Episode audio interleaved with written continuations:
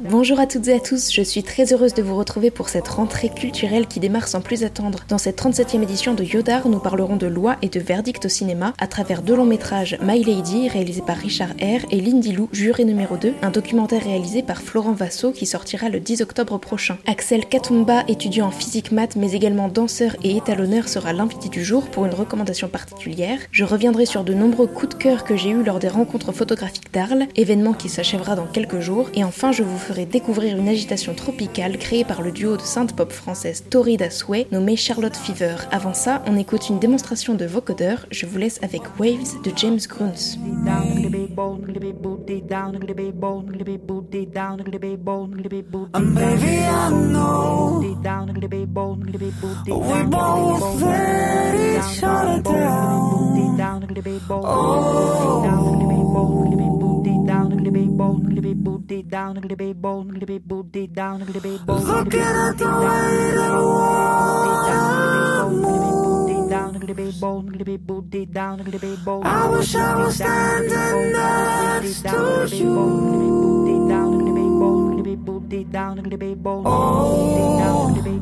with an ocean in between, we are waves apart.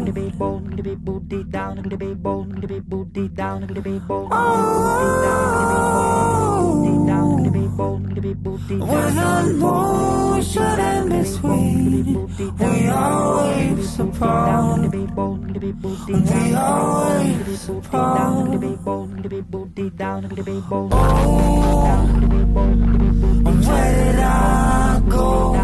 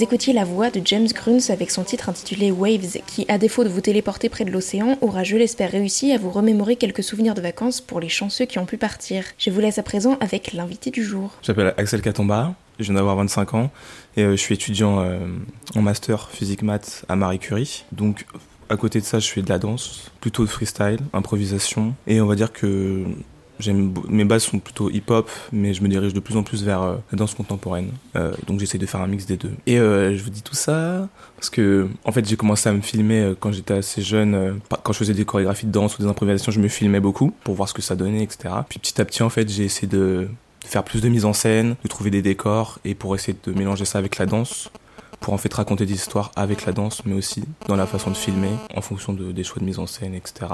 Et c'est comme ça qu'en fait j'en suis venu à, vraiment aimer le cinéma. Et au début, à m'intéresser vraiment à la technique et du coup au métier, enfin à la captation d'images et du coup au métier de chef opérateur. Et donc voilà. Puis ensuite, je me suis intéressé aussi euh, à la colorimétrie des images, donc à l'étalonnage. Et donc euh, je fais je fais pas mal d'étalonnage en ce moment. euh. Si j'ai une œuvre à, un film à proposer, ça serait, ça serait Pi euh, 1998 d'Aronofsky, qui travaille avec son chef-op, c'est Mathieu Labatique. Et j'adore la photographie parce que, en fait, elle, elle arrive vraiment à, à renforcer les, les, caractères du personnage. Surtout que je crois que c'est un des premiers à avoir vraiment démocratiser la technique de alors je me rappelle plus exactement du terme mais je crois que c'est euh, sonoris cam c'est quand en fait on accroche euh, un support caméra directement sur l'acteur et qu'on filme en fait qu'on le filme de face et là on a on arrive vraiment à capter l'intensité des mouvements euh, du personnage et là dans dans ce film là en fait personnage il est un peu désorienté il est un peu perdu on va dire. Et ce, ce, cet effet en fait ça ça renforce vraiment le fait qu'il soit dans, dans le flou on va dire. Voilà. Je tiens à remercier Axel pour sa participation. Le lien de son compte Instagram sera bien entendu dans la description pour découvrir quelques-unes de ses vidéos. Enchaînons à présent sur le cinéma avec deux films qui traitent de la justice, de ses retranchements et donc du fait de devoir faire des choix parfois bien regrettables. Le premier film auquel je m'attelle s'intitule The Children Act et My Lady pour la version française, ce qui en soi n'a aucun sens puisqu'il reste anglophone. Il est réalisé par Richard Hare et est une adaptation du roman de Ian McEwan.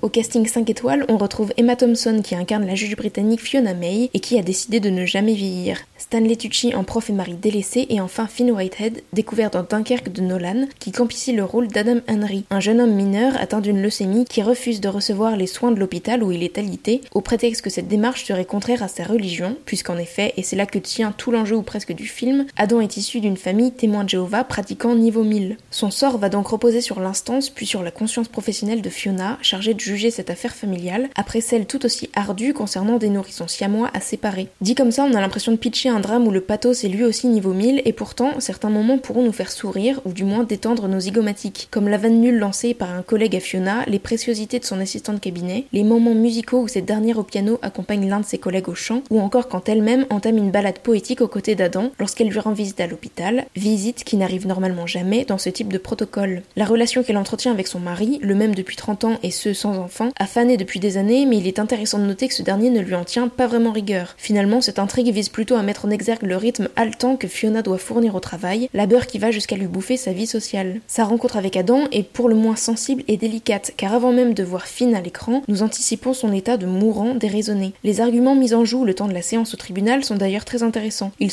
pour chacun les codes éthiques et moraux à adopter en société, tout en se targuant d'être moderne, quand on constate paradoxalement que le milieu judiciaire est plein de vieilleries, à commencer par les costumes et coiffes que doivent porter les membres de la cour. Sans tomber dans la condescendance, à l'image du serment qui tend à point de sympathie ni d'antipathie, Fiona est un personnage dont les traits de caractère robustes et occultés laissent pourtant progressivement entrer un peu de lumière. Stalkée et pourchassée par Adam, le semblant de relation qu'elle vit avec lui n'a rien de platonique, mais fragilise dangereusement la ligne à ne pas dépasser entre vie privée et vie professionnelle. Le deuxième film dont je souhaite vous parler est réalisé par Florent Vassaux et s'intitule Lindy Lou, juré numéro 2. Il s'agit d'un documentaire tourné au Mississippi où l'on suit une femme, Lindy Lou Wells Eisenhood, qui, il y a 20 ans, a condamné un homme, Bobby Wilshire, à mort. Durant ce qui pourrait s'apparenter à un road movie, on l'accompagne dans son gros 4x4 se rendre dans les énormes baraques des autres jurés, présents eux aussi lors de cette audience. Nous assistons à chacun de leurs témoignages. Si beaucoup d'entre eux déplorent leur geste, le fait d'avoir tué quelqu'un, le réalisateur leur donne ici, par l'intermédiaire de Lindy Lou, l'occasion de reparler de ce traumatisme qui a bien souvent chamboulé complètement leur vie. On ne cesse ici de s'interroger quant au choix qu'on aurait eu à faire si, comme eux, à tout juste 21 ans, nous avions dû juger le cas de ce mec lambda ayant tué deux femmes le même soir de coups de couteau. Et c'est en ça que ce film est intéressant, c'est qu'il n'est pas du tout moralisateur ni manichéen. C'est au spectateur de convenir ce qui est bien ou pas à travers chaque expérience racontée à l'écran. Une autre nuance qui a son importance est que la protagoniste explique être entrée en contact avec l'accusé après avoir rendu son jugement et donc avant que sa peine soit exécutée. Pendant plusieurs semaines, elle a échangé avec lui et est venue lui rendre visite plusieurs fois à la prison où il était incarcéré. Une relation est née entre eux qui lui a d'ailleurs valu d'être prise en grippe par son voisinage et par ses amis proches. Aussi en dépeignant un portrait de l'Amérique moderne, très pieuse et paradoxalement fan de flingue, allez savoir pourquoi, le réalisateur signe ici un film sur la façon de concevoir la peine de mort et donc d'être capable ou non de l'appliquer. Avant de parler photographie, je vous laisse en compagnie du duo Charlotte Fever. On écoute tout de suite Bagatelle.